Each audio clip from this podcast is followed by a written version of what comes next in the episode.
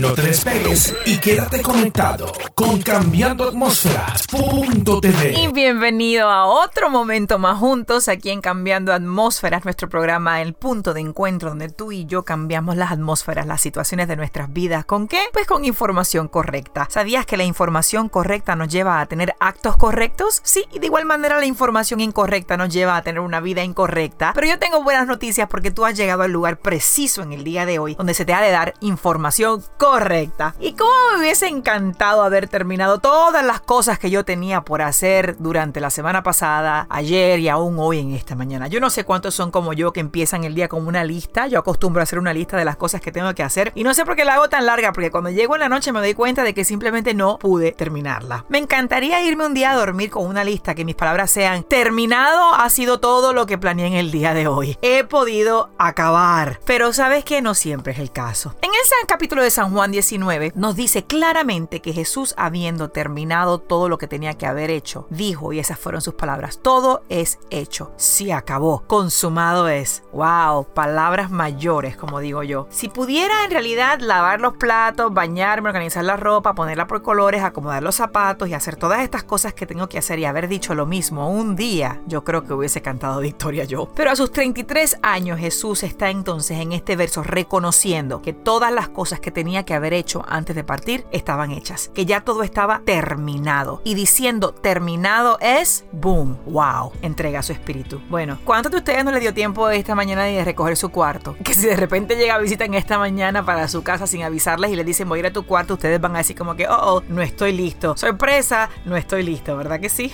había un chico una vez que fue a una terapia donde su doctor que le había dado eh, algo para seguir tenía que haber seguido todo este régimen alimenticio. Le dijo, aún cuando termines este régimen alimenticio, vienes donde mí y me haces examinarte otra vez. Muy bien, el chico se va, regresa y le dice, doctor, la pasé de maravilla. El doctor le dice, bueno, pues cuéntame, ¿terminaste el régimen alimenticio que te di? Y le dice, bueno, el régimen alimenticio no, pero me terminé las papitas, me terminé la Coca-Cola, me terminé los chocolates y me siento muy bien. ah, ¿se podrá alguien reír en este día con ese chiste que te estoy diciendo? En realidad te lo estoy diciendo, te lo estoy recordando para que tú y yo recordemos y miremos que nuestras piezas a veces en nuestra vida son como un rompecabezas. Y si tú pudieras ver por el lente del estudio ahora lo que yo tengo aquí sobre mi mesa es un rompecabezas es un rompecabezas que voy a utilizar para el ejemplo que voy a dar en las charlas de mañana, que son completamente gratis, en todas las prédicas que me van a acompañar. Y hay quienes se enfocan cuando ven un rompecabezas, no tanto en las piezas que han hecho hasta ahora, sino en las piezas que le están faltando. Yo no soy una experta en rompecabezas, de hecho, no soy ni muy buena, pero yo estoy hablando de mí. Y quién sabe, a través de las vías de radio, de las ondas radiales, hay alguien que me esté escuchando que nada más se está enfocando en las piezas que faltan. Yo puedo usar mi, mi historia como un ejemplo. Recuerdo cuando llegamos a Phoenix Campus por primera vez y el broker nos enseñó el edificio y el edificio estaba tan feo, era tan feo por dentro, las paredes estaban mozas, los colores eran feos, los cuartos eran pequeños y sí, estaba muy desilusionada cuando vi el Phoenix Campus de la manera en que era originalmente. Bueno, llegamos, los trabajadores estaban listos para arrancar, había que tumbar paredes, había que comenzar a construir y en realidad déjame decirte que yo estaba tan y tan enfocada en todas las cosas que había que hacer y todas las cosas que no teníamos para poder hacerla, eso es contarte la de miles de dólares que teníamos que invertir para esta remodelación. Y en realidad no teníamos a nadie que nos regalara el dinero y nos dijera, ah, ok, aquí está el dinero, úselo en su edificio. No, pero no, no teníamos ni el staff tan siquiera, ahora que me acuerdo. Y lo único que faltaba era que faltaba todo. en ese momento nuestro enfoque tenía que ser lo que veíamos en ese edificio que hoy por hoy lo estamos viendo. Segunda de Corintios 5, 7 dice que el camino, obviamente, es por fe. No podemos caminar por vista, tenemos que caminar por fe. Y aunque no lo veo ahora, no quiere decir que no lo voy a ver, quiere decir que caminemos en las piezas de este rompecabezas de vida como que lo estoy viendo. ¿Se acuerdan del famoso Pepito? Los chistes de Pepito, bueno, tengo uno. Pepito una vez dijo, ay, yo, yo armé este rompecabezas completo en seis meses. Wow, la gente estaba muy sorprendida. Le dijeron, Pepito, pero un rompecabezas de millones de piezas. ¿Cómo es eso? Y Pepito contesta, bueno, no, pero la caja decía de 3 a 4 años. Este es el problema muchas veces con nuestra vida, radio oyente. El problema es que nos enfocamos y tratamos de poner las piezas de nuestro rompecabezas de vida en el tiempo que nosotros creemos que debe estar listo. ¿Y sabes qué? El futuro en realidad no es que estamos planeando exactamente como debería ser porque nosotros no vemos el final del rompecabezas. Mira cómo tienes que pensar para poder llegar ahí. No tienes que pensar que no sabes las piezas, no tienes que pensar que quizás no se ve exitoso lo que estás haciendo. No, no puedes pensar de esa manera, no te puedes enfocar en que no tienes todas las piezas perfectas y que el cuadro del rompecabezas no se ve aún, deberías enfocarte en lo que has logrado hasta ahora. Hmm, esto me recuerda al rompecabezas de mi vida cuando yo tenía 26 años. Volví a la casa de mis papás y tenía ya dos hijos y regresé sin esposo. Regresé devastada y de repente me llega una fotografía a la mente donde están mis dos niños y yo sentaditos en la cocina de mi mamá. Yo recuerdo que en esta cocina estábamos ahí todos juntos cenando y yo recordaba haber pensado que estaba posiblemente en ese tiempo recibiendo ayuda del gobierno, sí, Access. Estaba eh, en realidad recibiendo todas las ayudas del gobierno necesarias y por haber, porque había terminado con mi matrimonio y completamente fracasada llegué allá a la casa de mi mamá. ¿Cómo poder haber visto este rompecabezas que estoy viendo hoy en aquel entonces? Hoy por hoy estoy viendo pastorear dos iglesias, estoy viendo múltiples ministerios para el Señor, tocar el mundo entero y jamás pensé que sentada en aquella cocina, en la, en la cocina de la casa de mi mamá, deprimida con mis dos hijos y un matrimonio fracasado, solamente podía ver algunas piezas del, del rompecabezas que ahora estoy comenzando a entender. Que en aquel momento las estadísticas decían que yo iba a ser un número más, pero déjame recordarte que Dios trabaja todo para bien y mueve todas las piezas del rompecabezas a nuestro favor. Y hoy por hoy nuestros hijos son grandes, que iba a pensar yo que la pieza del rompecabezas iba a incluir un hombre de Dios que iba a ayudarme a criar a mis hijos y hoy por hoy son dos hijos maravillosos, mujer y hombre de Dios para la gloria de Dios. ¿Ves? De momento te podrás pensar como que el error más grande de tu vida entera y Dios te dice, ¿sabes qué? Ese error yo lo voy a crear en una bendición. Van a haber más personas emocionadas por lo que te voy a decir dentro de un ratito. Y es que a veces nos enfocamos tanto en el estancamiento que no nos enfocamos en todo lo que hemos logrado hasta donde estamos. Hechos 2024 dice, pero de ninguna manera estimo nada de mi camino, solo que terminé mi carrera con gozo. Fíjate, Dios continúa diciéndonos que no nada más continuemos nuestra carrera, nuestro caminar de vida, sino que lo hagamos con gozo. No te rajes en otras palabras, dirían mis amigos mexicanos. Eh, no te detengas, no te desanimes. Quizás en esta mañana o en esta tarde, en esta noche que me estás escuchando, las piezas eh, como que no se ven que están cayendo en su lugar, pero sigue trabajando. Efesios 2.10 confirma que tú eres su obra maestra. Dice que eres creado en Jesús. Eres creado en Jesús y todo lo que es creado en Jesús es una obra maestra y que no ha terminado con tu historia, que no ha terminado esta grande y hermosa obra maestra que está cayendo las piezas en su lugar. ¿Sabes qué pasa, amigo y amiga que me escuchas? Que nosotros solamente vemos las pocas piezas, pero Dios ve el cuadro completamente terminado y te está diciendo en este momento, yo lo veo, pues claro que lo veo si yo fui el que lo creé. Y lo veo pleno y completado. Y basado en Jeremías 29:11 te repite a través de mi voz, yo sé los planes que tengo contigo, yo veo el rompecabezas de tu vida formado y terminado completamente. Y sabes qué, los planes que he puesto en tu corazón son los que voy a cumplir o te estoy viendo a través del lente y te ves muy bien, pero él sabe lo que va a hacer contigo y te ama y te lo está confirmando en este momento. No te estreses,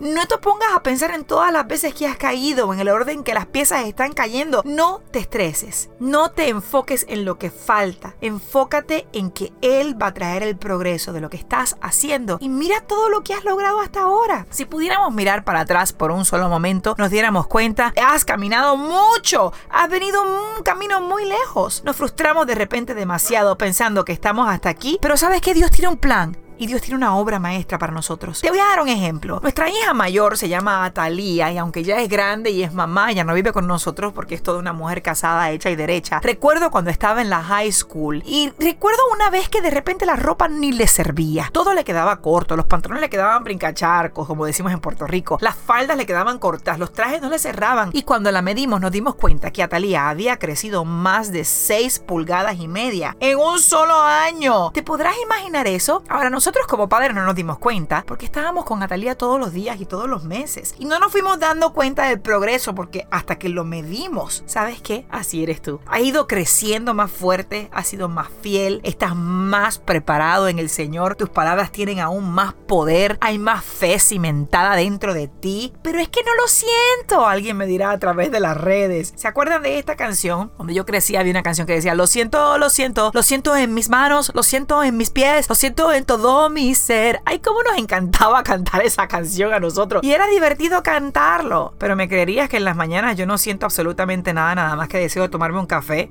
Lo que te estoy tratando de decir es que nunca te sentirás que estás listo. Nunca te sentirás que has crecido. Nunca te sentirás que estás suficientemente apto o suficientemente preparado. No conozco a nadie que diga ya soy suficientemente profesional, suficientemente padre, suficientemente esposo o mamá. Nunca nos sentimos aptos, nunca nos sentimos listos. La verdad del caso es que nunca te vas a sentir listo. Pero ¿sabes qué? Estás preparado, dice el Señor. Quizás no te sentirás listo, pero estás preparado. Ay, así me sentía yo la semana pasada con el mensaje de los días santos. Cada rato que me veía el mensaje le editaba alguna porción, le quitaba un chiste, le añadía otro chiste, le quitaba una canción, le ponía otra canción. No me sentía lista para el mensaje. Y estoy así en mi oficina, en la parte de atrás del, del stage de la iglesia, donde, donde tiendo a sentarme antes de comenzar. Y aún no me sentía lista con el mensaje. Hasta que se acercó mi escudera Kelly y me dice, estamos listas, pastor, ya tenemos que ir pasar. Y al pasar aún no me sentía listo hasta que volví a escuchar esa voz de lo alto que me decía, ¿sabes qué? Quizás no te sentirás lista, pero estás preparada. Y yo te repito la misma voz que me habló a mí en esta mañana a ti. No has caminado todo este valle de piezas de vida para sentirte que no estás listo. Posiblemente así te sientes, pero te recuerdo que Él te ha hecho preparado. Oh, me encanta ese versículo donde dice Jesús ha ido a preparar lugar para nosotros. Alguien que me está escuchando que dice, así me siento yo, no me siento lista. Espérate, ¿sabes qué? Está preparándote. Estás preparado. Y yo estoy al otro lado de la línea orando e intercediendo por ti. Estás preparado. No te rajes. Continúa. Él te está preparando. ¿Sabes? Nuestro trabajo no es rendirnos. Y recuerda que tienes a Jesús intercediendo por ti, preparándote lugar, preparándote camino para que no mires el rompecabezas, sino que mires hasta ahora todo el camino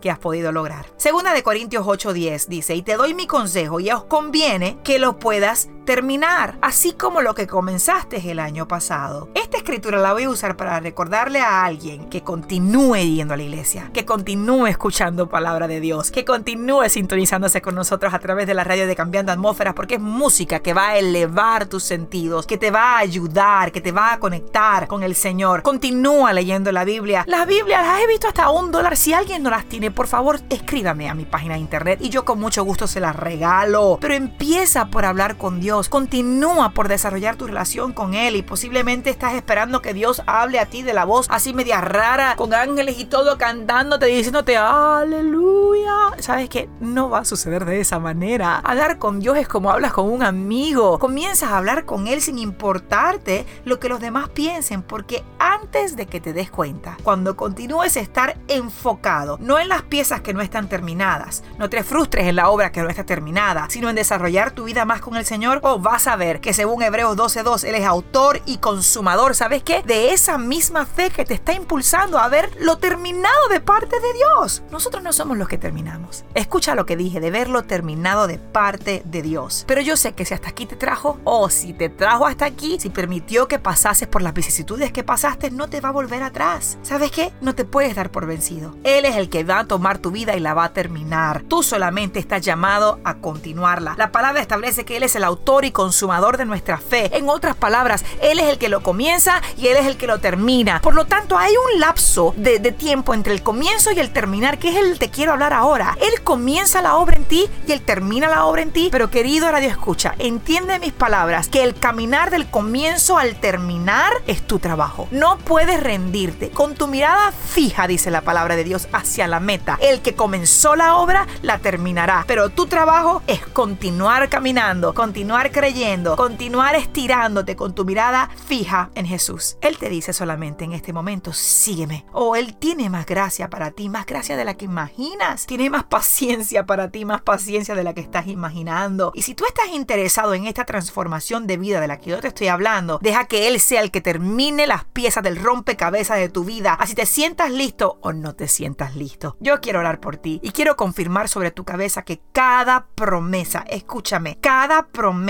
que hay para ti, has de hacerla tuya porque la has de ver realizada. Cada promesa sobre tu familia, cada promesa sobre los tuyos, los que amas, aún estén a la distancia, los vas a ver. ¿Sabes qué? Me siento como si fuéramos familia y tengo interés en tu bienestar porque sé el Dios que está obrando en tu vida maravillas. ¿Por qué no repites conmigo? Padre, he pecado y puedo reconocer que te necesito. Acepto tu perdón en este momento. Honraré tu ser en mi vida todos los días de ahora en adelante hasta ver completada y hasta ver terminada tu obra perfecta en mí. Puedes repetir conmigo, no me rendiré. Mis amigos en México digan, no me rajaré. Ay, Jalisco, no te rajes. no me rajaré, no me rendiré hasta ver las piezas de este rompecabezas de vida terminadas y perfeccionadas en lo que ya Dios de antemano habló sobre mí. Que tengas un maravilloso día.